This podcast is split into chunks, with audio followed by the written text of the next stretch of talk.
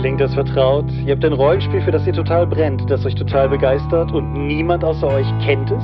Wir tragen es in die Welt und schreiben es mit Edding an die Wände. Heute in Episode 210 des Dorpcast.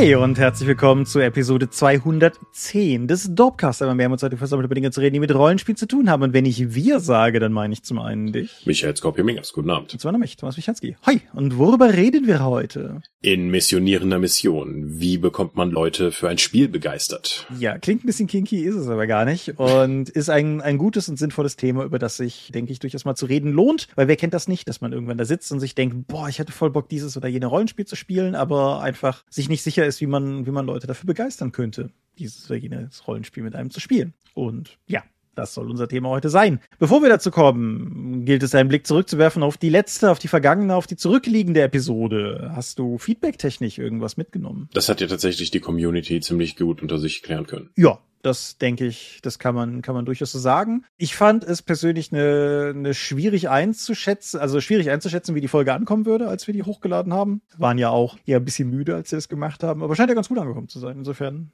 alles gut und richtig gemacht. Toll, da wir jetzt müder sind, muss das ja auch besser werden. Genau, apropos müde, warum bist du so müde? Äh, letztes Wochenende war Redcon und das ist die Ulysses House Convention und dementsprechend war zumindest ich vor Ort, du als Verlagsleiter nicht. Ja, korrekt. Aber du hast andere schöne Dinge getan. Ich war dort in Limburg in der Stadthalle und habe dann eben Stand F gespielt und dort vor Ort Leute beraten oder auch mit anderen Leuten geredet und und und. Genau. Ja, ich, ich war, wie letztes Mal schon gesagt, auch durchaus in Ulysses-Missionen unterwegs, aber eben nicht in Limburg auf der Redcon. Habe jetzt bis jetzt nur Eindrücke von Kollegen gehört und halt, was man so an online lesen konnte und an Videos und so. Fandst du gut? Ich denke, das war eine spaßige Veranstaltung für die Leute, die vor Ort waren, die etwa das mitnehmen konnten, was sie sich erhofft hatten. Was allerdings merklich war, war der Besucherrückgang. Mhm. Es gibt viele Erklärungsversuche, die dann sagen, ja, das war ja das gleiche Wochenende wie Gamescom. War aber bestimmt nicht die erste Redcon, an der das so war. Jetzt, kurz nach Corona, nochmal so eine Großveranstaltung. Es war nicht mehr durchgängig geöffnet, wie die alten Redcons, weil die Stadtteile Limburg vor zwei Jahren ein Feuer hatte und deswegen sind die Brandbestimmungen nochmal hochskaliert worden. Deswegen keine Übernachtung mehr möglich. Um Mitternacht war dann eben schon Schluss. Vielleicht hat das ein paar Leute abgehalten. Ja. Mhm. Ja, das scheint ja durchaus auch anderen Veranstaltungen so zu gehen. Du hast die Gamescom schon erwähnt. Die Gamescom mhm. hat auch einen 30-prozentigen Besucherrückgang gegenüber 2019, meine ich, war die letzte. Und ich denke, das wird vielen, gerade Indoor-Veranstaltungen momentan einfach so gehen. Aber wie du schon sagtest, die Leute, die da waren, hatten ja offensichtlich eine gute Zeit und das ist ja schon die halbe Miete. Mhm. Und ich bin sicher, die, also ganz viele von den Panels und Keynotes sind ja auch über Twitch gestreamt worden für Leute, die nicht da waren, aber zu Hause folgen wollten. Und die werden ja, soweit ich weiß, auch noch auf YouTube gepackt. Und da kann man ja vielleicht auch mal reinschauen, gerade gerade so einfach mal sich, sich die Keynote geben, wo unser beider Chef Markus einfach mal wieder so, so ein bisschen über das, was war und das, was kommt, gesprochen hat und so. Oder halt spezifische Panels, die einen thematisch interessieren. Das kann ja nicht verkehrt sein. Und das kommt dann noch irgendwie. Genau, selbst wenn man vor Ort gearbeitet hat, ist es sinnvoll, die später zu schauen. Also ich habe schon ein bisschen da reingeschaut, weil ich mich eigentlich interessiert hätten, aber ich musste halt arbeiten. Ja, das ist ja, da haben wir ja schon häufig in der Vergangenheit in den von unseren Hörern immer sehr geliebten Con-Episoden weit und breit drüber gesprochen, dass wenn man selber als Aussteller oder in dem Fall als Veranstalter vor Ort ist, man am wenigsten mitbekommt. Das ist so wie wenn man eine Geburtstagsfeier schmeißt. Derjenige, der am wenigsten feiert und am meisten läuft, ist man meistens selber. Dementsprechend, ja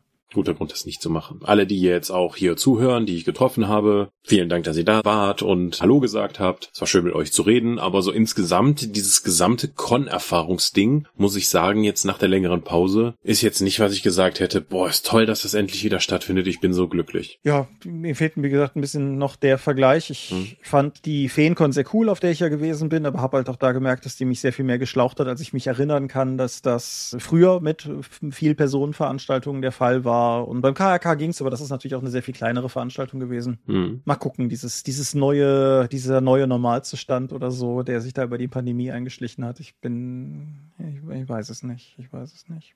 Es gab aber noch eine Veranstaltung an eben jenem Wochenende, wenn auch in einem ganz anderen Maßstab, nämlich die Brettspielkiste in, boah, hilf mir, Dienstlaken? Dienstlaken, genau. Ja. Da ist der Tom hingefahren. Genau. Da können wir beide nicht sehr viel zu sagen, weil wir sind beide nicht der Tom, aber der ist da hingefahren und muss auch eine schöne Veranstaltung gewesen sein. Und ich meine, der Tom hat auch von da aus wieder Videos oder so mitgebracht gehabt. Dementsprechend gehe ich davon aus, dass da noch was kommt. Und wenn nicht, dann schneide ich diesen Teil hier raus, wie immer. Und genau, die Videos von der Krähenfee, die, wo ich letzten Dropcast versprochen haben, waren ja auch tatsächlich schon online, als der letzte Dropcast online ging. Dementsprechend, ja, da tut sich was.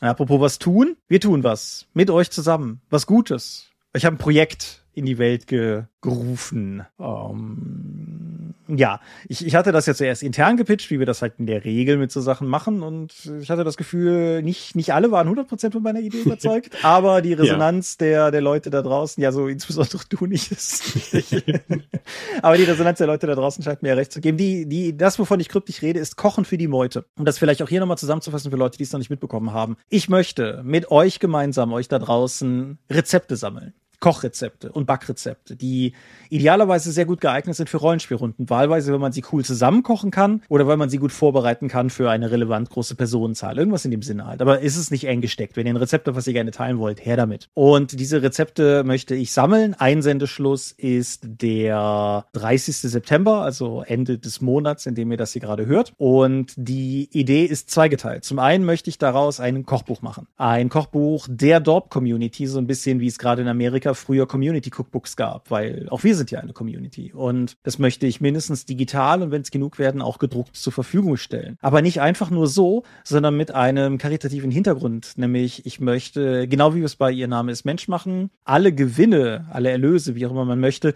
alles, was über diese Sachen effektiv reinkommt, sowohl über die gedruckten wie auch über die digitalen Exemplare, möchte ich spenden. Und zwar der Einfachheit halber an dieselbe wohltätige Organisation, die am Ende einer jeden Jahresumfrage von euch mitbestimmt werden kann. Und dann geht das Geld von Ihr Name armes Mensch und das Geld von Kochen für die Meute gemeinschaftlich dahin. Weil Hunger ist immer noch ein, ein realweltliches Problem und irgendwie in den Zeiten, in denen wir leben, einfach nur ein dekadentes Kochbuch für Rollenspielleute zu machen, fand ich ein bisschen schwierig. Und so, so gewinnen einfach alle. Ihr könnt lecker essen und könnt gleichzeitig was Gutes tun. Check. Genau.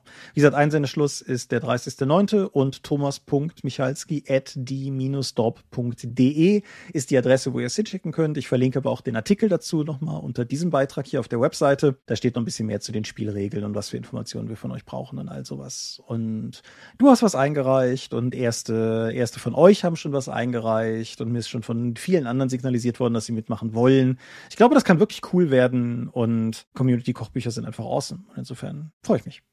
Nochmal ich. Das wird jetzt ja. aufgrund der Struktur, die wir uns überlegt haben, wird das noch ein Moment so bleiben, fürchte ich. Ganz kurz nur, wenn ihr unsere albernen Fantasy-Film-Projekte mögt und wenn ihr vor ein paar Jahren Hild und die Glocken der Amazonen in irgendeiner Form gemocht habt, der wird nächstes Wochenende am 10.9. tatsächlich fünf Jahre alt. Also dann das offizielle Erscheinen, Premiere war ein bisschen früher, aber das Online-Erscheinen ist dann genau fünf Jahre her. Und der Ralf und ich, wir haben uns eine Kleinigkeit überlegt, die, wenn alles klappt, wie es sein soll, am 10. online geht. Das heißt nicht dieses Wochenende, sondern nächstes Wochenende. Also genau zwischen den beiden Dorpcasts. Wenn ihr an dem Kram irgendwie Spaß habt, dann guckt doch mal auf meinem YouTube-Kanal vorbei. Da ist dann hoffentlich etwas erschienen. So, hast du noch irgendwas, damit ich nicht die ganze Zeit rede, wenn wir jetzt zu den Medien kommen, weil du hast gesagt, ich muss anfangen. Ja, also ja, du musst anfangen. Gut. Du Medienschau. Du bist mit dem Gesellschaftsspiel Werwölfe von Düsterwald vertraut. In der Tat. Und den 12 anderen Spielen, die auch Werwolf heißen und alle das gleiche Prinzip abbilden. Mhm. Wusstest du, dass es davon eine Virtual Reality Adaption von Ubisoft gibt namens Werewolves Within? Nein. Wusstest du, dass es von dieser Virtual Reality Adaption eine Verfilmung gibt? Thomas? Ja. Bist du sicher? Ja. Okay. Werewolves Within ist Stand Februar diesen Jahres der auf Rotten Tomatoes höchst bewertete, die höchst bewertete Videospielverfilmung. Den musste ich gucken, als der auf Amazon verfügbar wurde. Katsching. Ching, das denkst du dir gerade alles aus. Moment. Nichts davon denke ich mir aus. Der Film ist 2021 erschienen. Ich hatte damals schon den Trailer gesehen, war neugierig gewesen, hatte zu dem Zeitpunkt aber noch nicht begriffen, dass das eine Videospielverfilmung ist, auch wenn mir das Ubisoft-Logo am Anfang da einen Hinweis hätte geben können.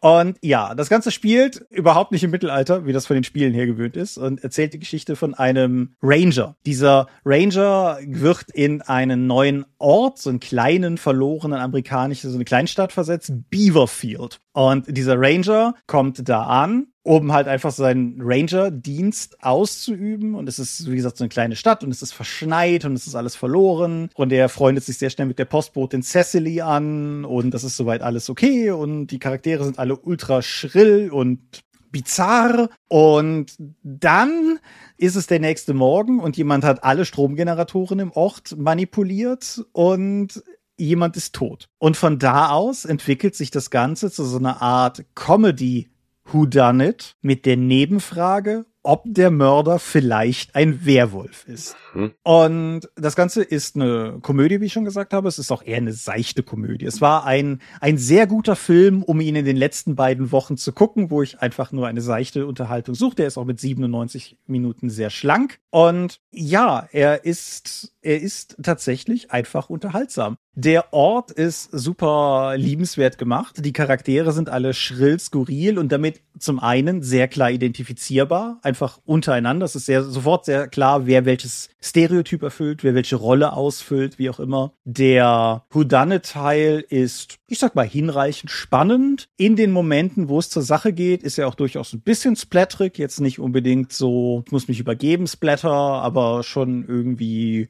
so mal, es, es kommt durchaus Blut ins Spiel und ein paar Körperteile hier und da verlieren vielleicht die Verbindung zu den Körpern, zu denen sie eigentlich gehören. Und das Ganze ist dabei irgendwie, sagen wir mal, mit, mit genug Dialogwitz, um charmant zu sein. Und wie gesagt, das ist durchaus, ich glaube, man kann durchaus durchschauen, wer der Werwolf ist, aber die Art, wie der Film dahin kommt, ist, ist sehr cool gemacht und hat mich ein bisschen genau wie meine Standard-Werwölfe von Düsterwald-Erfahrung ist, zwischendrin vergessen lassen, dass ich jemanden verdächtigt habe, der es dann am Ende war. So wie das halt sein muss. Und ja, der ist, wie gesagt, momentan auf Amazon Prime zu haben und ich würde ihn durchaus empfehlen. Es ist kein, kein Film, der euer Leben verändern wird. Das ist vielleicht für, für meine Verhältnisse eine, eine, sagen wir mal, ungewohnt nicht geist tiefgeistige Verfilmung, aber Sam Richardson spielt den, den Marshall, eine mir bis dahin überhaupt nicht vertraute, aber unendlich charmante Milana Vaintrop spielt die besagte Cecily und der Rest ist durchaus auch gut, aber nicht namhaft besetzt und ja, wie gesagt, der, der Film macht nichts falsch und viel richtig und ist einfach unterhaltsam und wie gesagt, offensichtlich laut der von mir oft genug kritisch beäugten Rotten Tomatoes Seite die beste Videospielverfilmung, die es da draußen gibt.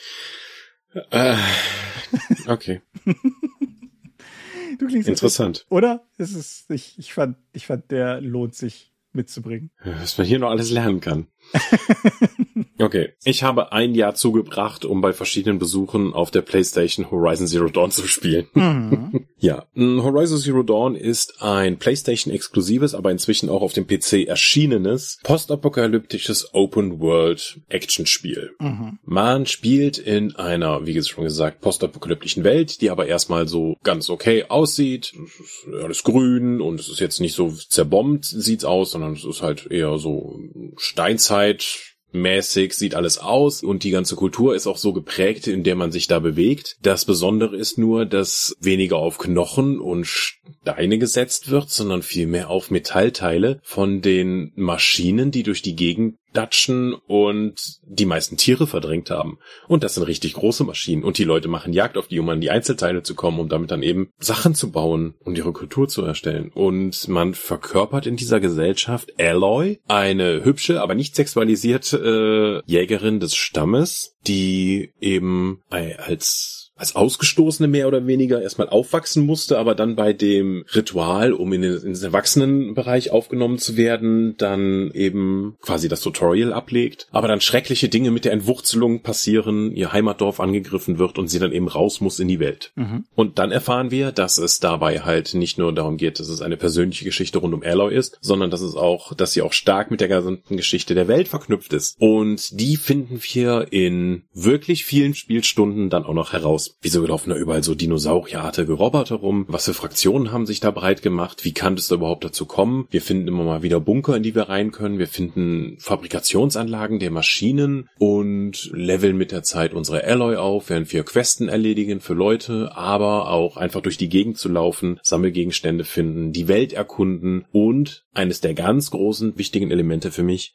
die Welt genießen denn die ist durchgängig. Wunder, wunder, wunder, wunderschön. Und es ist einfach toll, durch die Gegend zu reiten oder zu laufen und sich das einfach anzuschauen, Robodinosaurier beim Grasen zuzusehen, wie die verschiedenen Fraktionen miteinander interagieren und dann auch Jagd auf diese Viecher zu machen. Wie in den meisten Open-World-Spielen war es hier natürlich auch mein erstes Anliegen, erstmal das Wirtschaftssystem zu zerstören. Natürlich. Indem ich alle Fertigkeitspunkte nicht in irgendwelche sinnlosen Kampffähigkeiten oder Jagdfähigkeiten gesetzt habe, sondern in Plünderfähigkeiten, wodurch ich dann mehr Ressourcen aus allen Robotern bekommen habe, die ich eben umnütze. Das heißt, ich hatte konstant eine unfassbare Menge an Metallscherben, die eben als Währung dienen und die ich mir dann auch relativ zeitnah dann quasi die beste Ausrüstung des Spiels kaufen konnte, weil die auch so in legendärer Qualität und so weiter funktioniert. So, jetzt funktioniert, es gibt natürlich einen gewissen Knackpunkt zwischen einem storybasierten Spiel und einer offenen Spielwelt. Mhm. Und das ist auch ein kleines Problem, was ich mit Horizon Zero Dawn habe, wenn man das überhaupt als Problem sehen möchte. Weil sowohl die Story wie auch die Open World Welt hervorragend jeweils einzeln sind, musst du auf jeden Fall eins von beidem vernachlässigen, wenn du im Spiel weiterkommen möchtest. Ich hatte dir irgendeinem Zeitpunkt mal einen Screenshot von der Karte geschickt, die ich schon da hatte und es gibt hunderte von Elementen.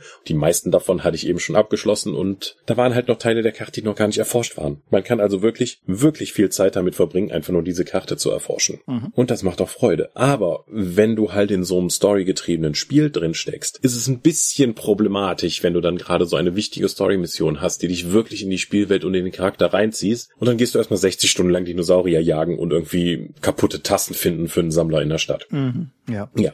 Das zieht das ein bisschen. Vor allen Dingen, da das ja noch on top, dass ich das nicht durchgängig gespielt habe, sondern nur alle paar Wochen oder Monate bei der Freundin vorbeischaue, um dann eben an deren Playstation zu spielen, während die strickt. Die guckt halt gerne Leuten beim Videospielen zu. Was soll ich dazu sagen? Das war ja bei Uncharted nicht anders. Und das macht es halt ein bisschen schwieriger, wenn ich dann nach Monaten wieder zurückkomme und sage, die Schattenkaja haben jetzt den Angriff gestartet. Und ich sitze davor und denke mir, wer waren nochmal die Schattenkaja? Ja, wobei das, glaube ich, tatsächlich vor allen Dingen ein Spielunterbrechungsproblem ist. Das ist mir mit so vielen Open-World-Spielen schon passiert, dass wenn ich die angefangen habe, total begeistert und dann bin ich meinetwegen aus arbeitstechnischen Gründen oder so einfach mal zwei, drei Wochen, alleine zwei, drei Wochen nicht zum Spielen gekommen. Und dann starte ich es halt wieder und dann, dann ist es so dieses, was war meine Queste gerade? Mhm. Wo bin ich? Das Questlog funktioniert eigentlich ziemlich gut. Es mhm. gibt noch ein weiteres Add-on mit Frozen North. Ich hatte das Spiel durchgespielt, hatte dann aber, weil ich gedacht habe, das kommt noch on top später drauf. Dieser DLC ist aber nur eine weitere Region im Spiel, den du so ab Level 34 oder so betreten kannst. Mhm. Das ist eigentlich schon Endgame-Content, aber als ich das Spiel abgeschlossen hatte, war ich über Level 50. Auch so ein Ding, ne? So wie, wie ist die Herausforderung eigentlich so gebalanced? Ja, in Open-World-Spiel kannst du einfach dich hochleveln und bessere Ausrüstung suchen nach und nach, wie du eben lustig bist. Das habe ich natürlich gemacht bevor ich die Hauptqueste dann angegangen bin. Die Story ist wirklich überraschend tief und überraschend emotional, also zumindest für mich. Du findest nicht nur direkt eine Verbindung zu Alloy als deinem Charakter, die auch wirklich großartig ist die Verbindung zwischen ihr und der Spielwelt und dieser ganze Faszination davon zu entdecken, wie es eigentlich zu dieser bizarren Szenario kommen konnte, hat mich wirklich tief reingezogen. Das ist so eine Art Mytho es fängt mythologisch an, weil die einfach keine wenig Kenntnis über die Technologie haben, um die es dann eben geht. Aber je mehr du findest, desto mehr verstehst du, was da passiert ist und je weiter die Story voranschreitet, indem du eben so einem seltsamen Kult, der alte böse Kriegsmaschinen erwecken kann, hinausgeht und was es mit deiner Herkunft überhaupt an sich hat, je weiter du kommst, desto düsterer und deprimierender wird eigentlich die Story, was da eigentlich passiert ist und wie es zu dieser Gesellschaft kommen konnte. Das hat mich zum Ende hin doch schon ein bisschen mitgenommen, muss ich gestehen, weil ich nicht damit gerechnet habe. Ein kleines Problem, was damit angeht, diese Geschichte wird nicht nur durch Handlungen oder durch Sachen, die in Cutscenes passieren, dann eben erzählt, das ist eher die Ausnahme, sondern ganz häufig über Datenfragmente, die irgendwie auf einem Notepad oder so noch in der Gegend rumliegen und die du aktiv scannen und abspielen musst. Mhm. Das heißt, wenn du wirklich nur durch das Spiel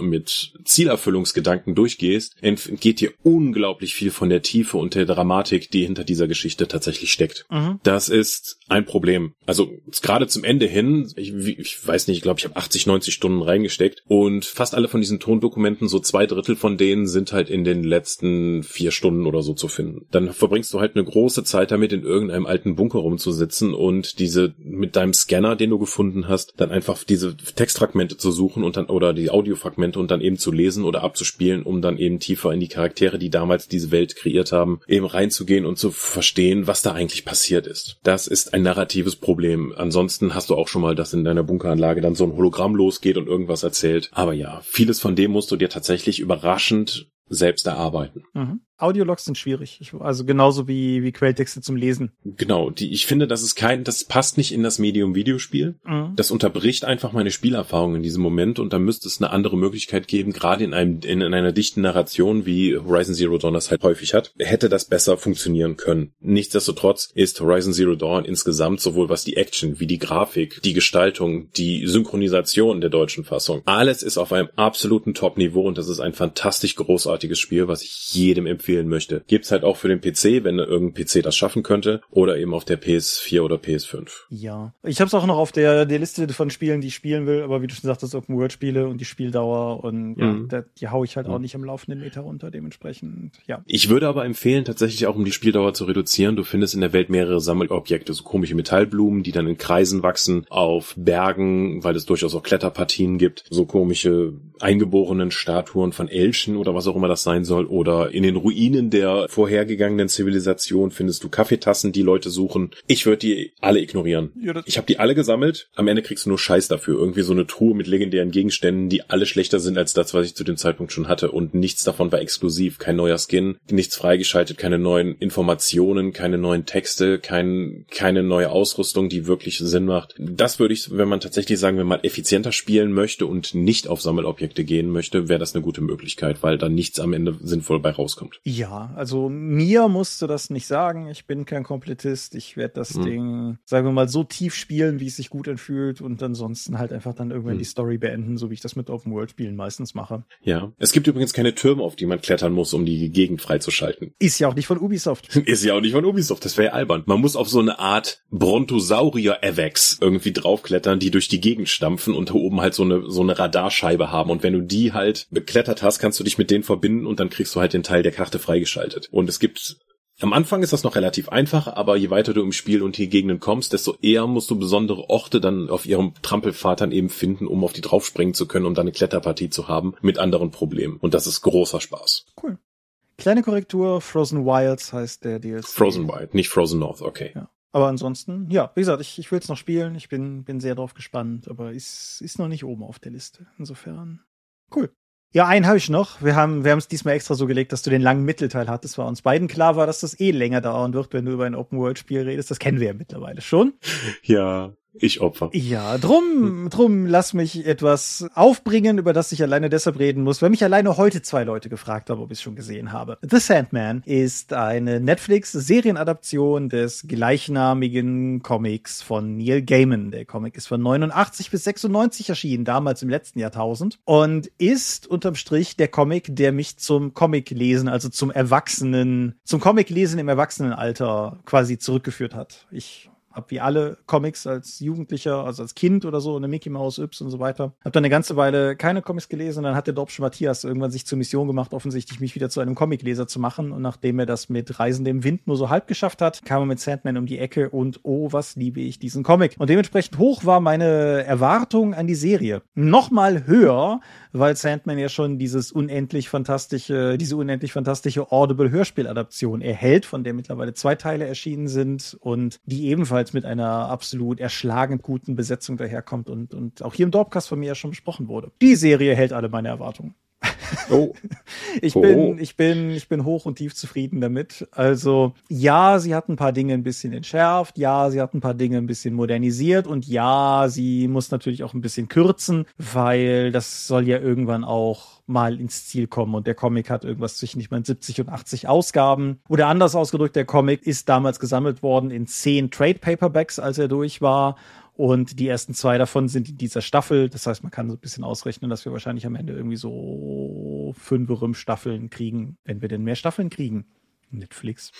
Gaiman selber war sehr tief an der oder sehr eng mit der Ausarbeitung dieser Serie betraut, was sicherlich auch damit zusammenhängt, dass es ganz viele alte Versuche gegeben hat, die Serie zu adaptieren der letzte gemeinsam mit Joseph Gordon-Levitt, der nicht zustande gekommen ist und in den 80ern und 90ern katastrophal, also in den 90ern katastrophale Versuche, das in irgendeiner Form zu machen. Die, die grässlichste Sache, die ich in den letzten Tagen aus dem Game-Interview noch aufgeschnappt habe, war, dass Michael Jackson zeitweise Interesse hatte, die Hauptrolle zu spielen und es dann an Gaiman war, dem Studio zu erklären, warum er das nicht für eine gute Idee hält und das Studio wirklich nicht verstanden hat, warum jemand nicht einen Film mit Michael Jackson machen wollte, als der gerade auf der Höhe seines, seines Erfolgs war Mhm. Anyway, die Serie zusammenzufassen ist unglaublich schwierig. Es geht um insgesamt sieben hochmächtige Entitäten, die sogenannten Endless. Und die sind nicht Götter, sondern die sind quasi nochmal eine Liga drüber und sind eher anthropomorphe Verkörperungen von kosmischen Konzepten des Universums. Das sind so Konzepte wie Death, Desire oder eben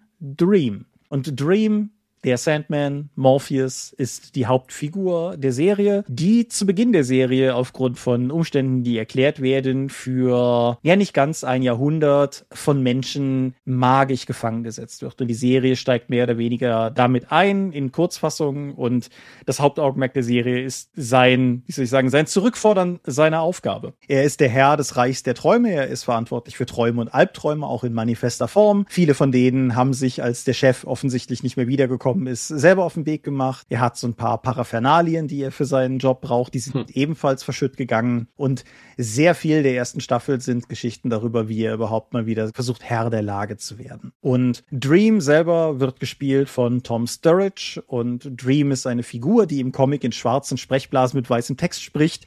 Etwas, was Sturridge mit seiner Stimme erstaunlich gut emuliert bekommt. Also der, der hat eine Stimme, dass man glaubt, dass das schwarze Sprechblasen sein könnten. Okay. Und Sandman ist halt ein, ein Potpourri aus so vielen, so unendlich interessanten mythologischen und historischen Dingern.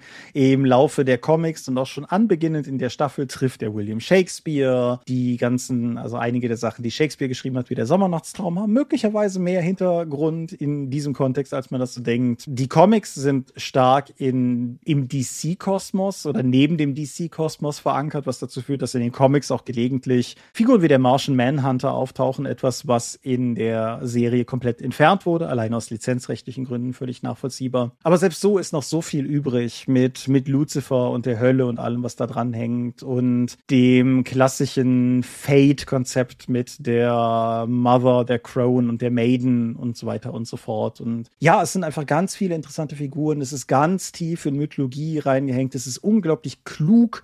Auch die Serie erhält das einfach aufrecht. Es ist klug, es ist weird, es ist manchmal verstörend, es ist manchmal auch auf eine, wow, ich hätte nicht gedacht, dass sie das durchziehen, Art und Weise verstörend. Und ja, vielleicht hätte es hier und da ein bisschen mehr Budget haben können, aber auch nicht an irgendeinem Punkt, dass es mich gestört hätte. Und insofern alles sehr cool und eine klare Empfehlung. Und als kleiner Bonus des Ganzen haben sie, haben sie halt die erste Staffel mit ihren zehn Episoden veröffentlicht und dann einfach irgendwie, ich weiß es nicht, zwei, drei, vier Wochen später einfach mal nonchalant noch eine, eine extra lange Bonus-Episode rausgeschmissen, in der dann noch zwei Comic-Einzelgeschichten adaptiert wurden, von denen, wo eine dabei ist, von der ich mir 100% sicher war, dass sie die niemals im Leben verfilmen würden. Haben sie aber gemacht. Und ja, alle wichtigen Sätze aus dem Comic, an die ich mich relativ wörtlich erinnere, waren an den Stellen, wo sie hingehören und alles ist cool, alles ist gut.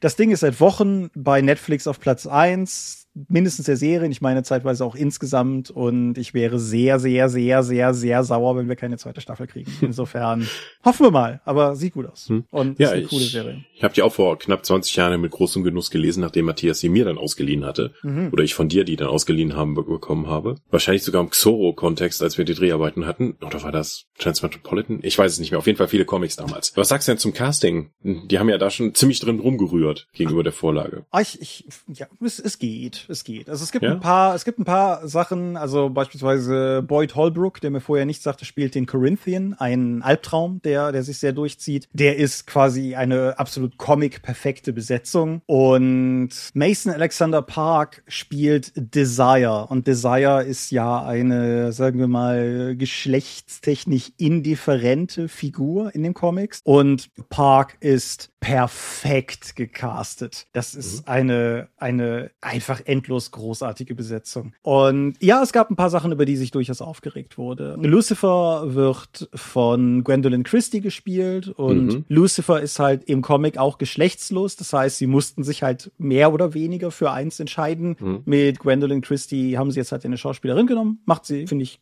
super und kommt auch in den in den Szenen durchaus gut rüber. Ja, ich als ich die erste Mal die Castingliste gesehen habe, war ich sehr überrascht, aber doch auch sehr angetan, weil ich das eigentlich für eine sehr interessante Wahl gehalten habe. Ja, auch eine Person, über die sehr viel diskutiert wurde, war Kirby Howell Baptiste, die Death spielt. Und ja, Death ist im Comic ein bleiches Gothic Mädchen und Howell Baptiste ist halt Person of Color und das hat mich überhaupt nicht gestört. Also ich war mir so von den Fotos her, einfach weil der Look durchaus unterschiedlich ist, war ich gespannt, wie, wie es am Ende rüberkommen würde. Aber wenn man sie in Aktion erlebt, es gibt eine sehr Death-zentrige Folge in der ersten Staffel und ja, keine, keinerlei Kritik, im Gegenteil. Ich bin, ich bin sehr, sehr angetan. Super. Ja. Und es gibt noch so ein paar, paar etwas ungewöhnliche Sachen. Sie haben auch aus dem gegenwärtigen John Constantine eine Johanna Constantine gemacht, was auch, glaube ich, vor allen Dingen lizenzrechtliche Gründe hatte. Aber Jenna Coleman, die die spielt, ist ebenfalls einfach cool in der Rolle und es funktioniert gut. Und Gaiman hat ja auch ein paar Mal gesagt, wer eine eine sehr werkgetreue Adaption haben will, kann sich immer auf das Hörspiel stürzen, weil das ist die, ich sagte das ja damals schon mal in der Besprechung, die Erzählertexte des Hörspiels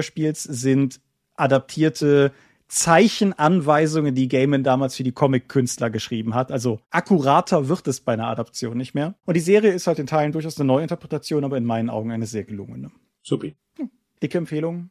Anschauen bitte. Ja. Und damit sind wir beim Thema. Genau, denn so wie du immer hier für Sandman werbst, kann man ja auch mal für Rollenspiele werben. Durchaus. Für Magus zum Beispiel, was ich ja auch manchmal tue. Also.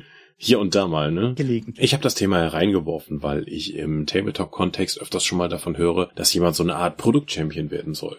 Wenn er halt Bock hat, ein Spiel zu spielen, was aber in seinem Umgebung, in seinem Spielerkreis sonst halt niemand kennt oder niemand spielt. Mhm. Dann soll er dann, im Tabletop-Bereich ist es zumindest so, dann musst du dann halt eine zweite oder eine dritte Armee oder zumindest Demo-Armeen dann eben fertigstellen. Und dann gehst du auf Spieletreffs oder gehst in den Laden und sagst, hey, ich biete das jetzt an, wollt ihr das mal ausprobieren? Und dann wirbst du dafür, dann spielst du dann halt, dann finden das vielleicht Leute total toll und dann hast du mehr Mitspieler gewonnen. Dann kannst du das aktiv spielen, anstatt sich nur drüber zu freuen. Mhm. Gibt es sowas auch im Rollenspielbereich? Ich denke, man muss ganz viele Dinge differenzieren. Mhm. Fangen wir mal mit einer ganz offensichtlichen Sache an. Was du jetzt gerade beschrieben hast, ist ja vor allen Dingen, ich sage mal, an fremde Leute und in einem großen Maßstab gemeint. Also wenn du zum Beispiel in einen Laden gehst und da jetzt eine Aussage machst und sagst, ich möchte dir eine Runde Mystics of Gaia anbieten. Ja. Dann, dann ist es ja quasi mehr oder weniger ein Rufen in die Leere, in der Hoffnung, dass aus der Leere heraus irgendjemand antwortet und sagt, ja, ich. Das ist aber ja nur eine Form, wie du das im Rollenspiel haben kannst. Es kann ja auch durchaus im Rollenspielbereich sein, dass du eine ähnliche Missionarsaufgabe übernimmst, aber innerhalb deiner eigenen Runde. Mhm. Wir spielen normalerweise D&D, der Spielleiter fällt aus. Hey, wäre es nicht interessant, wenn ich jetzt mal diese Runde, diese, ich möchte auch mal was leiten. Wie wäre es, wenn ich jetzt mal Mystics of Gaia zeige? Mhm, genau. Das ist etwas,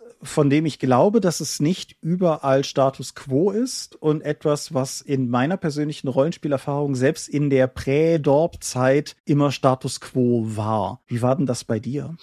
Hm, spätestens in der Zeit, wo ich in Aachen studiert habe und Teil des Aachener Rollenspielstammtischs war, haben wir halt konstant neue Spiele ausprobiert. Mhm. Da war es weniger darum, dass jetzt jemand kam und sagte, hier, ich habe hier den neuen geilen Scheiß, lass uns den jetzt spielen, sondern äh, hier ist irgendwas Obskures, gerade Neues aufgetaucht, lass uns das mal einen Abend spielen und dann gucken wir weiter. Ja, bei uns war das tatsächlich sogar schon, also in dieser, in dieser ominösen Prä-Dorp-Runde, von der ich ja, glaube ich, irgendwann mal ein Foto gepostet habe. Aber auf jeden Fall, Grüße gehen raus, falls irgendjemand von den Leuten hier zuhört, aber auf jeden Fall Fall, da war es dann durchaus, ich meine, wir haben als Earthdawn-Runde damals genuin zusammengefunden. Und dann kam halt irgendwer an und meinte, hey, ich habe hier Bock, AD&D Dragonlance zu leiten, wollt ihr das mitspielen? Und dann, dann waren es halt plötzlich, ich sag mal, zwei Runden mit den gleichen Leuten, die halt irgendwie gewechselt haben. Und dann haben wir irgendwann Warhammer gespielt und irgendwann bin ich mal mit Cthulhu um die Ecke gekommen und so. Also selbst da war es halt immer so, dass einzelne Leute gesagt haben, hey, ich habe hier ein Spiel, das jetzt vielleicht aus unserer heutigen Perspektive nicht mehr besonders obskur ist, aber damals war, das war so zu der Zeit 99 rum, als Pegasus gerade die Cthulhu Hardcover-Ausgabe, die sie erste rausgebracht hat. So, da war das auch durchaus aus unserer Sicht ein obskures Spiel, mit dem ich dann um die Ecke kam. Und selbst da haben wir das halt schon so gemacht. Anders als bei dir allerdings eigentlich tatsächlich immer mit der Intention zumindest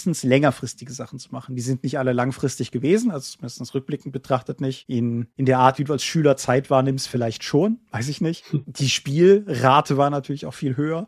Aber naja, wie gesagt, auf jeden Fall so, so in dem Maßstab kenne ich das auf jeden Fall. Hm. Ich glaube damals, zumindest wenn du jetzt in dem Alter das ansprichst, wir hatten ja gar nicht die finanziellen Mittel oder überhaupt nur die räumliche Nähe, an diese ganzen verschiedenen Spiele ranzukommen. Mhm. Das, das war ja alleine Einschränkung, dass unsere Auswahl, aus der wir dann ziehen konnten, dadurch eingeschränkt war, dass der nächste Rollenspielladen 90 Minuten Fahrt entfernt war und wir keine Autos hatten. Ja, 90 Minuten, ja, ist, ja doch, ja, ja, auch von hier aus wahrscheinlich. Ja, aber richtig, klar. Und heute gehst du halt im Zweifelsfall auf Drive-Thru und kannst innerhalb von Minuten den obskursten Indie-Kram runterladen. Genau. Das hat sich auf jeden Fall stark geändert. Aber um, bevor wir in der, in der lokalen Spieler zu weit schon reingehen, dieses, was du zuerst skizziert hast, sagen wir mal, dieses an die Öffentlichkeit gewandte, ich möchte jetzt hier dieses Spiel anbieten. Ich weiß, dass Leute das tun, aber vielleicht auch deshalb, weil ich sehr chronisch nicht mit der Nähe zu Rollenspielläden aufgewachsen bin. Ich hätte gar nicht gewusst, wo ich solche Hinweise aufhängen sollte hier. Außer halt an der Schule wo ich glaube, alle Rollenspieler voneinander wussten, weil hm. man traf sich halt im Schulhof, nachdem man verprügelt wurde, keine Ahnung, aber Ach. nee, aber man die die die Nerds untereinander kannten sich, dafür waren hier auch einfach die Klassen zu klein, weil auf dem Land und so. Mhm. Aber wie gesagt, ich hätte gar nicht gewusst, wo ich die aufhängen sollte. Und ich habe da auch nie diesen Drang besessen, irgendwie jetzt loszuziehen und mir fremde Leute zu suchen, um mit denen, sag mal irgendwas. Shadowrun. Shadowrun zu spielen. Ja, ist okay. Das ist ein gutes Beispiel. Mhm. Wir haben halt, Shadowrun war, glaube ich, das erste fremde Spiel nach DSA, ja. was wir uns mal angelacht haben. Und war uns auch weitestgehend. Ja. Also du würdest nicht sagen, dass du sagen, dass du in deiner Erinnerung irgendjemand hast, der dann eben der Shadowrun-Typ war und der dann alle versucht hat, davon zu überzeugen, lass uns doch mal Shadowrun spielen. Nee, tatsächlich nicht so nicht so. Hm. Ich wüsste es tatsächlich von keinem Rollenspiel, wenn ich so drüber nachdenke. Meinst du, das hängt mit unserer allgemeinen Sozialisierung zusammen, da wir immer diese Polygamisten sind, dass wir eben einfach so viel Kram immer ausprobiert haben in unserem Umfeld und dass es halt weniger diese Einzelrunden gab? Weil ich glaube, diese Einzelrunden funktionieren dann auch, wenn irgendjemand halt stark auf ein Spiel geht und das dann auch durchgängig leitet, nachdem er seine Gruppe dann eben gefunden hat. Mm, ja, durchaus, durchaus möglich. Ich hatte, ich hatte ja vor ein paar Episoden nochmal oder schon mal hier diese, diese Anekdote erzählt, erzählt, wie damals meine Mitrollenspieler mich und diesen, diesen mir irgendwo aus dem Lebensweg verloren gegangenen Thorsten zusammenzubringen, damit wir uns mal miteinander zusammensetzen, weil wir halt irgendwie so diese Rollenspieltypen waren. Aber wir waren halt diese Rollenspieltypen, so diese, diese Rollenspiel, die, die größten unter den Freaks oder so, keine Ahnung. Wir waren nicht spezifisch für ein spezielles Spiel, die Experten. Ich meine, Thorsten war auch eher so ein AD&D-Mensch, aber ich, so lange her. Aber wir hatten, glaube ich, nie jemanden, der jetzt irgendwie so der Rollenspiel-Subsystem-spezifisch Experte war. Das waren halt tatsächlich eher, hatte ich das Gefühl, dass gerade diese Polygamisten diejenigen waren, oh, das klingt so falsch, die, diese, diese Vielspieler diejenigen waren, die halt, sagen wir mal, eher die waren, die zwar den Ton angegeben haben, aber dann nicht in eine bestimmte Richtung. Ergibt das Sinn? Ich will das nicht so hm. autokratisch klingen lassen, aber es ist, es ist halt. Ich würde zumindest sagen, dass sie mehr dann ins Zentrum einer sozialen, der sozialen Subkultur gezogen wurden, weil sie eben in der Breite ja. so ein Wissen hatten und nicht eher in der Tiefe für ein Spiel. Ja. Aber glaubst du, dass das notwendig ist, diese, diese tiefe Kompetenz zu haben? Weil ich glaube nämlich, um ein Spiel verkaufen zu können, beziehungsweise dann anpreisen zu können, musst du ja vor allen Dingen Begeisterung mitbringen. Ich denke auch, ja. Das ist, das ist auf jeden Fall absolut richtig. Und auch Spiele, von denen ich begeistert bin und wo ich wo ich Leute versuche für zu begeistern. Selbst Magus, ah, ich, ich weiß nicht, ob ich der Experte dafür bin. Es gibt glaube ich, sogar andere Systeme, von denen ich in der Tiefe mehr Ahnung habe. Wenn ich den Kram zwar alles mal irgendwann gelesen habe, aber mein, mein Gedächtnis ist halt auch ein Sieb. Aber das ist auch, glaube ich, wirklich nebensächlich, wie du schon sagst. Es ist wichtiger, dass man, dass man Leuten mit Eifer davon erzählen kann und dass man halt auch entsprechend Lust hat, auch wirklich Lust hat, Leute mit auf diese Reise zu nehmen und dafür zu begeistern. Und dann ist es auch im Zweifelsfall völlig egal, ob du wirklich alle Informationen aus dem siebten Quellenband hinten links kennst. Mhm. Aber um noch ganz ein letztes Mal auf diese lokale Spielerschaft aufbauen Sache zurückzukommen, denkst du, dass das Sinn hätte?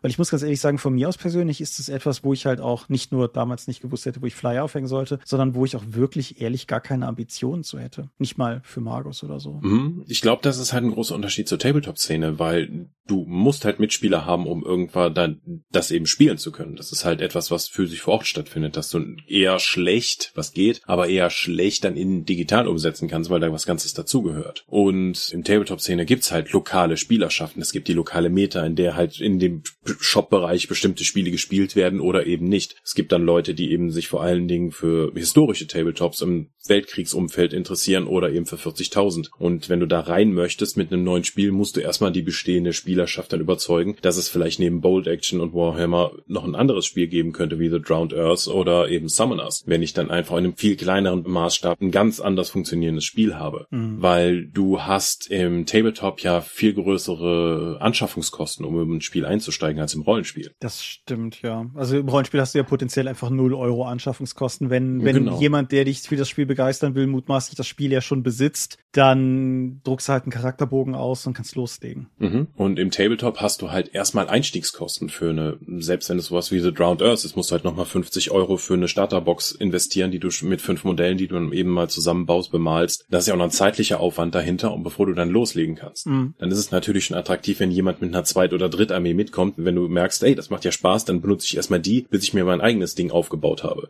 Dann hast du schon mal deinen ersten Mitspieler. Dann sehen die Leute, die im Laden sind, hey, die spielen jetzt jeden Samstag The Drowned Earth. Was ist denn das für ein Spiel? Moment, äh, führt der Laden das ja auch? Dann nehme ich mir auch mal eine Box mit. Weil aktives Spielen ist und gesehen zu werden, ist schon mal ein Anreiz dafür, dass andere Leute das halt einsteigen wollen. Mhm. Und keiner dieser Punkte ist relevant fürs Rollenspiel. Richtig. Weil Rollenspiel findet nicht in der Öffentlichkeit statt. Richtig. Und ich habe auch kein Interesse daran, meine groß, meine Runde zu vergrößern, wenn ich irgendwie sage, hier, alle sollen jetzt The Drowned Earth spielen. The One-Page-Rules haben zum Beispiel den Vorteil, dass es in meinen Miniaturen agnostisches Spiel ist. Die Kosten, die du schon mal für Warhammer 40.000 in Zeit und Geld investiert hast, um eine Armee aufzubauen, kannst du dann einfach dann die Miniaturen weiter benutzen, aber benutzt dann vielleicht ein zugänglicheres Regelsystem. Mhm. Beim Rollenspiel, wenn ich einmal jetzt vier, fünf Leute überzeugt habe, ja, ich finde interessant, mach mal das nächste Woche wieder, dann sagst du ja nicht, nee, das müsst ihr jetzt selber spielen, weil ich möchte ja das Spiel bekannter machen. Ich ne, suche mir jetzt vier andere Leute. Das, das, das kann ich mir einfach nicht als Konzept vorstellen. Nee, richtig. Und ich, also ganz konkretes Beispiel, um auch, auch da, um es kurz zu machen, weil die Anekdote hatten wir auch schon mal ausführlicher. Meine erste Magus-Runde, eine Mitspieler aus anderer Runde abends zufällig getroffen. Er hat gesagt, komm noch die Tage vorbei, da spielen wir dieses Magus. Das ist neu, das ist ein Spielleiter, den kennst du nicht, ist bestimmt cool. Ich bin sehr entgegen meiner Persönlichkeitsstruktur tatsächlich dahin gegangen und war halt innerhalb von Minuten angefixt von den Leuten genauso wie vom Spiel. Und jetzt kommt halt der wichtige Punkt. Danach haben wir halt nie wieder Leute aktiv rekrutieren müssen für diese Runde, weil die stand dann halt. Und zwei von uns, nämlich der Dobsche Marcel und ich, haben danach halt genauso wie unser Spielleiter, der Dobsche Matthias zuvor,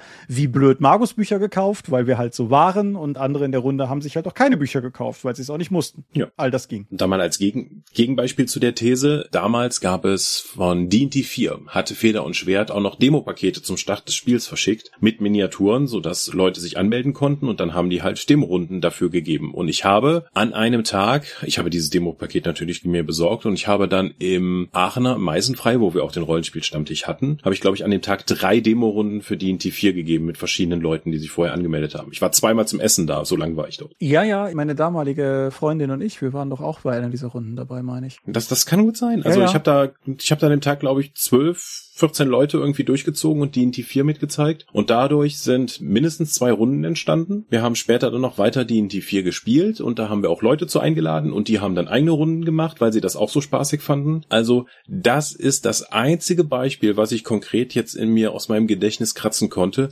wo ich aktiv so als Produktchampion für D&D 4 unterwegs war, wo ich aktiv andere Leute gesucht und begeistert habe und was auch funktioniert hat, weil die nämlich da, weil ich nicht unbedingt mit den Leuten weitergespielt habe, diese dann aber weitere Runden geöffnet haben, um das Spiel weiter zu verbreiten. Mhm. Ist natürlich nochmal insofern ein besonderer Fall, weil wie du schon beschrieben hast, da tatsächlich auch ein verlagsgesteuerter Push hintersteckt. Mhm. Etwas, was ja in unseren bisherigen Szenarien so nicht weiter vorgekommen war. Genau, das war dann die persönliche Sache. Aber das ist auch das, was ich angefragt hatte und die haben mich eben mit Material ausgestattet. Mhm. Das kann also funktionieren, wenn der, Ver das ist ja auch ein Interesse des Verlages, das entsprechende Spiel zu pushen und dann Leute zu finden, die eben diese Produktchampions werden und diese zu unterstützen. Klar. Ja, wenn der Verlag das leisten kann, an, an eben an Material. Ja, ja, also es ist trotzdem, ist auch, auch wenn das sich nicht leisten kann, ist es im Interesse des Verlages. Insofern der Teil ja. ist immer wahr. Aber klar, man muss es sich auch leisten können. Hm. Wir werden keine Mystics of Gaia Demo-Pakete rausschicken. So, das wird nicht passieren. Das, das geht einfach nicht. Genau. Das können wir uns nicht leisten. Außerdem macht es ja halt keinen Sinn, sich sozusagen berufsmäßige Supporter zu suchen und denen zu sagen, dass sie jetzt begeistert sein sollen für das Spiel, um das zu pushen. Die Motivation, um das Spiel zu promoten, muss eben intrinsisch bei den jeweiligen Produktchampions sein und ja. kann nicht aufgezwungen werden. Absolut, ja. Ich hatte im Vorfeld generell eine Unterscheidung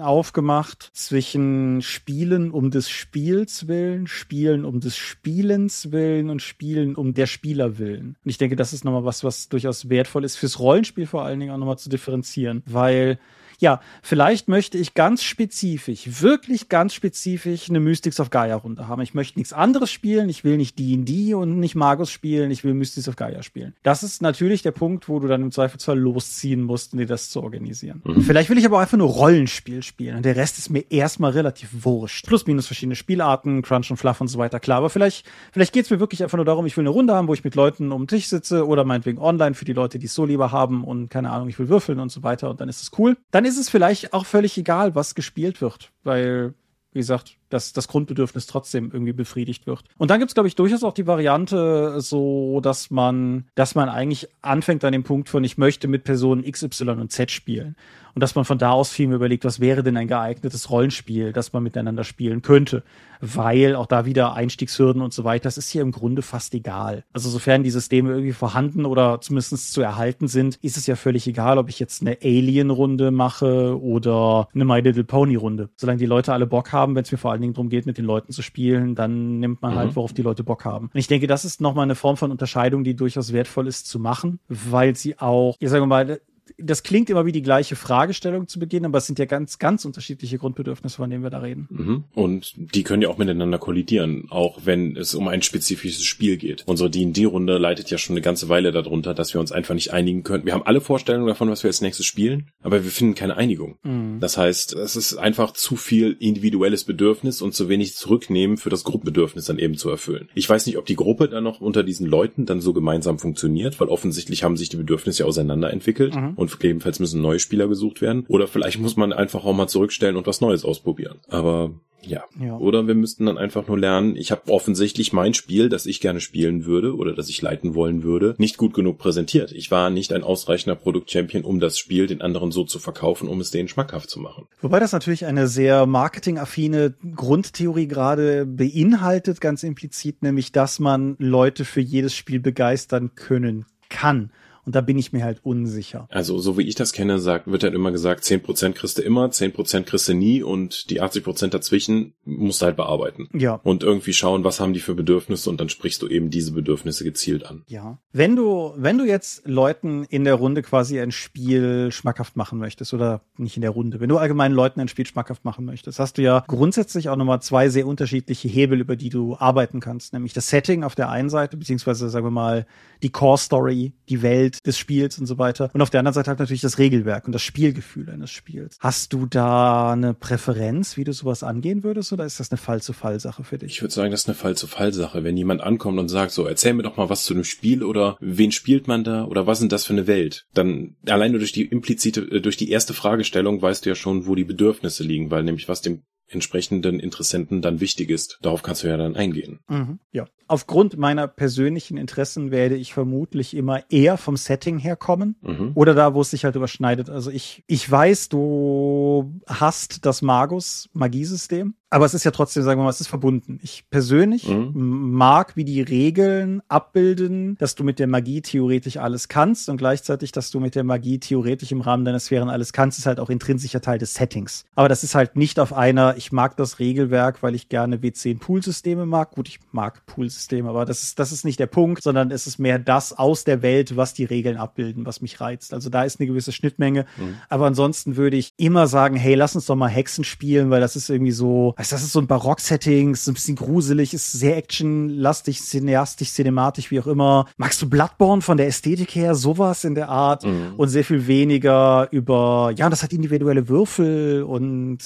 ne, du weißt, was ich meine. Wenn ich jetzt zum Beispiel sage, ja, in Hexen, dann ist es keine Aktion, irgendwie die Waffe zu ziehen und wegzustecken, sondern du ballerst einfach durch die Gegend und benutzt das halt, wie du gerade lustig bist und musst dir darum keine Gedanken machen. Es geht halt um Action. Genauso kann ich argumentieren, hey, in Pathfinder 2 hast du drei einzelne Teilaktionen, die du aufteilen kannst, wie zum Beispiel eine Aktion kannst du zurückhalten, um dann dein Schild zu heben, um den Rüstungsklasse-Bonus zu bekommen, während du zwei Aktionen dann eben für den Zauber aufwendest. Das sind sehr andere Herangehensweisen an eine Mechanik. Ja. Nur, die holt dann auch sehr unterschiedliche Spielertypen ab. Richtig. Und genau darauf muss muss ich eben achten, wenn ich jetzt so einen Pathfinder 2 Begeisterten habe und dem irgendwie begeistert erkläre, dass man ja nicht gezielt Pistolen zielen muss oder die laden muss, um eben die zu benutzen mit seinen Aktionspunkten, dann guckt er mich vermutlich völlig irritiert an, weil das ist doch nicht richtig. So funktioniert Rollenspiel doch nicht vernünftig. Genau. Hm. Oder. Aber ich bin zum Beispiel jemand, der sehr auf Mechaniken eben anspringt, um mein Interesse zu wecken. Wenn mir jetzt jemand sagt, hey, in der neuen Version von Vampire hat man übrigens die Blutmechanik geändert. Also man hat jetzt keine Blutpunkte, die man nach und nach aufbaut und dann eine Ressource verbraucht brauchen kann, um eben seine Powers einzusetzen, sondern je mehr deiner Powers du einsetzt, desto größeren Hunger bekommst du. Mhm. Was ich immer noch für eine fantastische Idee halte, um ja. einfach dieses ganze Spielgefühl von Vampire darzustellen. Alleine diese eine Information hat mich so gehuckt für das neue Vampire-System, das hätten die über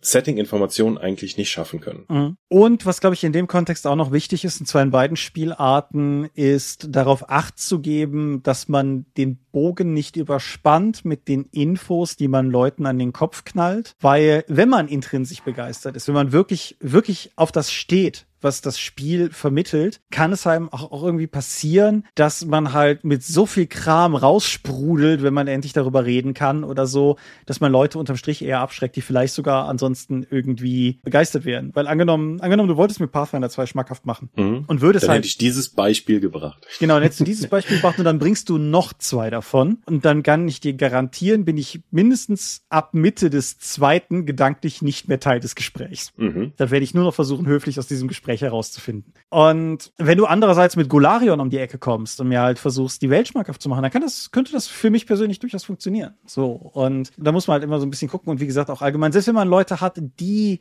auf die das anspringt, aber wo man vielleicht einfach mit zu viel gleichzeitig um die Ecke kommt, dass man den Leuten eine Chance gibt zu atmen und erstmal, sagen wir mal, zu signalisieren, dass sie gerne mehr wissen möchten. Ja, das ist was, wo man, glaube ich, drauf acht geben sollte, weil da kann man Leute, glaube ich, auch gut mit verschrecken. Ja. Jetzt hat sich die Episode sehr gewandelt zu einem, wie pitch ich eigentlich mein Rollenspiel an Leute? Das ist richtig, ja. Oder stimmt. genau, wie verkaufe ich das? Aber das ist ja eigentlich intrinsisch notwendig, wenn du eben so ein Produkt-Champion werden möchtest. Genau. Ich glaube übrigens, dass das in der heutigen Zeit, so ein Produkt-Champion zu werden, wesentlich besser funktioniert als damals, weil ich eben nicht nur die Chance habe, meine lokale Meta anzusprechen und wenn die nicht wollen, dann bin ich halt gescheitert, sondern ich habe einfach die Möglichkeit, jetzt auf der Drachenzwinge oder auf dem Verlagsdiscord zu sagen, hier, donnerstags abends leite ich eine Demo-Runde dafür. Wer Interesse hat, bitte eintragen. Ja, das stimmt. Es ist vielleicht gleichzeitig ein bisschen schwieriger geworden, weil ich da sind wir wieder bei der Sache mit den zurückgehenden Besucherzahlen bei Indoor-Events oder sowas. Mhm. Also ich glaube, ich glaube, sowas wie Ladenpräsenzen könnte mittlerweile schwieriger geworden sein. Kann ich, kann Da ich. wir in Deu ja, aber da wir in Deutschland ja effektiv keine Kultur davon haben, Rollenspiele in Läden zu spielen, Ja. sehe ich das weniger als Problem an. Das stimmt, das stimmt. Aber gut, angenommen, angenommen, der Flo hat einen gebissen. Mhm. Wie werde ich denn jetzt Product Champion? Es gibt ja Demo-Teams von verschiedenen Verlagen, also wenn die die noch haben, da kann man sich natürlich melden und sagen, hey, ich habe Interesse, das zu supporten, könnt ihr mir irgendwas dafür geben? Die sind auch, als vor ein paar Jahren gab es einen Rechtsstreit in den USA, weil die Judges für Magic irgendwie geklagt hatten, oder einer davon, dass er eigentlich Freiwilliger wäre, aber er macht ja eigentlich einen geldwerten Vorteil für Hasbro oder Wizard of the Coast und die müssten ihn jetzt bezahlen. Und ja, das hat einigermaßen funktioniert. Deswegen sind 2017, glaube ich, als das war, sind jede Menge Demo-Teams international abgeschossen worden, weil einfach die Leute zu viel Angst hatten, jetzt irgendwie die Freiwilligen, die eben so welche Demos geben, plötzlich mindestens nach Mindestlohn zu bezahlen, was für die Verlage halt tödlich gewesen wäre. Mhm. Ja. Aber nichtsdestotrotz kannst du auch bis heute dann einfach begeisterter Spieler sein und neue Leute dazu holen. Auch wenn es dafür effektiv nichts gibt, weil die, wie gesagt, die Begeisterung muss ja intrinsisch in dir drin sein und du musst das ja nicht mit einem, mit einer Belohnungs-, mit einer Entlohnungsabsicht dann eben machen. Nee, ich denke, das ist sowieso ein wichtiger Punkt. Also ohne jetzt hier schon wieder irgendwie Gegenwartsgesellschaftsschelte zu vollziehen, aber so, so ein, ein Gedanke an Entlohnung und Belohnung ist, glaube ich, einfach, sollte nicht Teil der Gleichung sein. Natürlich, wenn Verlage ein professionelles Demo-Team aufziehen, ist es cool, wenn sie sich da in irgendeiner Form auch für erkenntlich zeigen, wie auch immer geartet. Aber genau, das, wovon wir diese Folge gesprochen haben, ist, finde ich, etwas, was man tut, weil man selber Freude daran empfindet, das Spiel, in das man sich jetzt so verguckt hat, anderen Leuten auch nahe zu bringen. Und Mhm. das wäre auch für mich der einzig relevante Beweggrund, sowas zu machen. Wie gesagt, eh nicht, nicht Public Facing, aber es kommt immer mal wieder vor, so Verbotene Lande ist ein gutes Beispiel, was nicht bei Ulysses erscheint, damit es ein bisschen weniger voreingenommen klingt oder sowas. Verbotene Lande war ein Spiel, da hatte mich das Crowdfunding schon gehuckt. Da wartete ich noch auf die Auslieferung der, der ersten Produktwelle. Da habe ich schon Leute im Freundeskreis angesprochen und heiß gemacht und gesagt, ich will das auf jeden Fall mit euch spielen. Das klingt super fantastisch. Und dann kam es raus und dann haben wir es gespielt und es war super fantastisch. So. Da ging es mir zu keinem Punkt drum, irgendwie Free League. Urwerk war zu dem Zeitpunkt, glaube ich, noch nicht Teil der Rechnung, aber ging es mir gar nicht drum, irgendwas für die zu tun. Ich wollte einfach nur Leuten zeigen, warum mich dieses Spiel so begeistert. Mhm. Und wenn man so ein Spiel hat, das einen so begeistert, dann braucht man halt auch, wie eben schon gesagt, braucht man im Prinzip gar nichts, außer seine Begeisterung und ein paar Charakterbögen. Oder ein Online-Tool seiner Wahl. Und da kann man im Prinzip auch schon loslegen. Ja. Äh, es gibt auch eine dunkle Seite sozusagen dieser Produkt-Champions. Mhm. Das ist, wenn du halt anfängst zu glauben, dass dir irgendjemand etwas dafür schuldet, dass du eben so begeistert dafür bist. Ja. Da, dass dann eine Form von Entitlement kommt, wenn du sagst so, ich habe aber letztes Jahr hier 24 Demorunden gegeben, ich habe 400 Leute ins Hobby geholt. Was wollt ihr mir denn jetzt dafür geben? Ich möchte im nächsten Produkt jetzt erwähnt werden oder ich möchte an den Produkten mitentwickeln. Das kann für den Verlag zum Problem werden. Das stimmt, ja. Und das nicht nur, nicht nur für den Verlag. Also für den Verlag aus gerade den Gründen, die du mhm. skizziert hast, ganz klar. Aber auch im Umfeld. Also Leute, die einfach glauben, sie wären wichtiger, weil sie ja irgendwie meinetwegen zum Beispiel 400 Leute mit für das Spiel begeistert haben oder sowas. Das, das ist ein Menschenschlag, mit dem ich persönlich nicht spielen möchte. Weil, wie gesagt, ich glaube nicht, dass es darum überhaupt gehen sollte. Begeistert Leute für das Spiel, wenn ihr Leute für das Spiel begeistern wollt. Und wenn ihr, wenn man euch dafür bezahlen müsste, dann tut's halt nicht. Aber geht auch gleichzeitig davon aus, dass in meiner Sicht der Typ, der sich gestern das Grundregelwerk gekauft hat, genauso viel wert ist als Spieler und im Zweifelsfall genauso recht haben kann wie halt Leute, die 400 Leute ins Spiel gebracht haben. Hm. Man wird nichts Besseres dadurch. Man macht höchstens was Cooles fürs Hobby. Hm. Okay, was nehmen wir jetzt daraus mit? Äh, Leute für ein Spiel der eigenen Wahl begeistern ist verhältnisweise niederschwellig möglich. Nur nehmt die Chance wahr und macht es. Ist halt nur nicht so ganz einfach im Rollenspiel. Ist richtig, ja. Niedrigschwellig, aber nicht einfach. Ganz toll, Michael. Ja, aber beides ist, ist ja durchaus wahr. Ne, man braucht nicht viel, mhm. man braucht, wie du, du hast das Beispiel ja selber gemacht, man muss keine Armeen kaufen, man, man braucht nicht viel Equipment in irgendeiner Form, man kann im Prinzip, man kann im Prinzip Leute anschreiben, ob sie dieses Wochenende was vorhaben und wenn nicht, ob man sich nicht treffen will, um irgendwie Schwerter und Dämonen zu spielen. Und dann trifft man sich und spielt Schwerter und Dämonen. Das geht. Auf der anderen Seite ist Rollenspiel ein unglaublich vielgestaltiges Hobby mit sehr vielen Spielarten und es kann halt durchaus sein, dass das, was man da selber Leuten anträgt, einfach nicht das ist, wonach sie suchen. Und umgekehrt ist es vielleicht auch völlig egal, weil das, was die Leute suchen, sind die Leute, die am Tisch sitzen und man kann eigentlich mit allem Spaß haben. Und das ist natürlich eine, eine schwammige und im Sinne dieses Podcasts nicht hilfreich, aber ich glaube in der Realität trotzdem auch häufig genug vorkommende Situation. Okay. Sonst noch irgendein Gedanke? Irgendwie ein, ein Treppenwitz, der dir durch den Kopf geistert oder so? Irgendwas, was wir nicht angesprochen haben, wo du dieses Thema doch vorgeschlagen hast? Nee, ich glaube, meine Notizen sind soweit durch. Alles klar, dann sage ich, wir sind die Dorp. Wir spielen ja quasi alles. Mhm. Und ihr findet uns unter www.die-dorp.de. Dort bringen wir neben dem Dorpcast auch Rollenspiel-Downloads zu eigenen und fremden Systemen. Manchmal veröffentlichen wir sie als Buch. Dorp TV berichtet vor allen Dingen von Cons und Messen unter youtube.com slash die Dorp. Wir haben kleidsames Merchandise. Den Dorp-Shop gibt es unter gadgets.com slash Dorp. Wir sind auf rspblogs.de, Facebook und Twitter. At die Dorp geht persönlich an den Tom. Meine Webseite gibt es unter thomas-michalski.de. Wir haben einen eigenen Discord-Server unter discord.com www.die-dorp.de und wir veranstalten die Drakon, die kleine und sympathische Paper Convention in der Eifel. Das nächste Mal vom 21. bis 23. Oktober ist gar nicht mehr so lange hin. Und möglich wird das Ui. alles durch eure milden Spenden auf Patreon. Paywalls gibt es keine und wird es niemals geben und die Infos warten auf patreon.com slash die-dorp. Ja, Thomas, danke, dass ich dich für dieses Thema begeistern konnte und mir fällt gerade auf, dass ich ja auf der Drakon ja noch ein One-Page-Rule-Szenario vorbereiten und dafür noch Figuren drucken und bemalen muss, um Demos zu geben. Genau, toll. Auf auf das du als Product Champion für dieses Spiel auf der Drakon funktionieren kannst und so. Bam. Bam. Ja, cool. Ich ja. danke dir für dieses, dieses Gespräch und dieses Thema. Und ja, du konntest mich dafür begeistern. Ich fand, das war eine super interessante Unterhaltung und eine, auf die ich, glaube ich, so thematisch von mir aus nicht gekommen wäre. Ich hoffe, ihr als Hörer fandet es aber auch belohnend und äh, entlohnend, uns zuzuhören. Und ja, auch wir machen das hier nur, um euch zu begeistern. Aber wenn ihr uns auf Patreon was geben wollt, hey, nehmen wir auch. hey. Oh Mann. Ansonsten so. sind wir müde und albern und hören uns in 14 Tagen an dieser Stelle wieder. Adieu und ciao, ciao. Tschüss.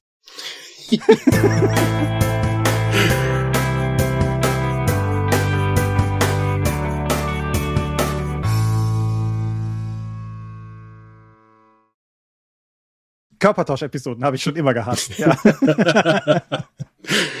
mhm. Ja. John Travolta und Nicolas Cage. Ah, ja. Face, Face Off ist, Face Off ist, ist was anderes, das stimmt. Aber es gab zum Beispiel. Was wäre das dann im Podcast? Voice Off? Voice Off, oh, das ist großartig, ja. Voice Off, die, die, die Podcast-Variante von Face Off, wo wir einfach weiterreden und kein weiterer Aufwand betrieben werden muss.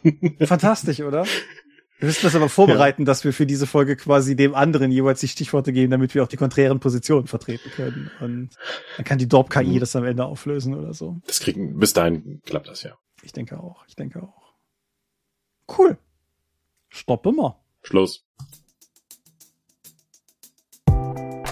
Auch in diesem Monat möchten wir euch an dieser Stelle für eure großzügigen Spenden auf Patreon danken, denn nur durch eure Unterstützung ist dieses Projekt in der heutigen Form möglich. Und unser besonderer Dank gebührt dabei wie stets den Top Ones, also jenen, die uns pro Monat 5 Euro oder mehr geben. Und im September 2022 sind das Aika, Alishara, Vitus Arcanion, Arutwan aka AGS, Lambert Behnke, Big Bear, Gerrit Bonn, Bruder Tjorben, Daniela, Daniel Doppelstein, Dorifer, Joachim Eckert, Exeter, Excalibert, Michaela Fege, Björn Finke, Kai Frerich, Marcel Gehlen, Alexander Hartung, Jörn Heimeshoff, Hungerhummel, die 100 Questengesellschaft, Dominik Koch, Stefan Lange, Lichtbringer, Lightweaver, Christoph Lühr, Angus MacLeod, Moritz Melem, Miles, Nibi, Arzach Rumpelgnorg, Ralf Sandfuchs, Sawyer the Cleaner, Ulrich A. Schmidt, Oliver Schönen, Jens Schönheim, Christian Schrader, Alexander Schendi, Lilith Snow White Pink, Sphärenmeisterspiele, Stefan T., Florian Steury, Sven, Technosmurf, Teichdragon, Tellurian, Marius Vogel, Jeremias W., Talian Vertimol, Xeledon und Marco Zimmermann. Danke, dass ihr uns freiwillig, ohne Paywall und Auflagen, auch in dieser schwierigen Zeit so tatkräftig unterstützt, einfach weil ihr es könnt. Danke.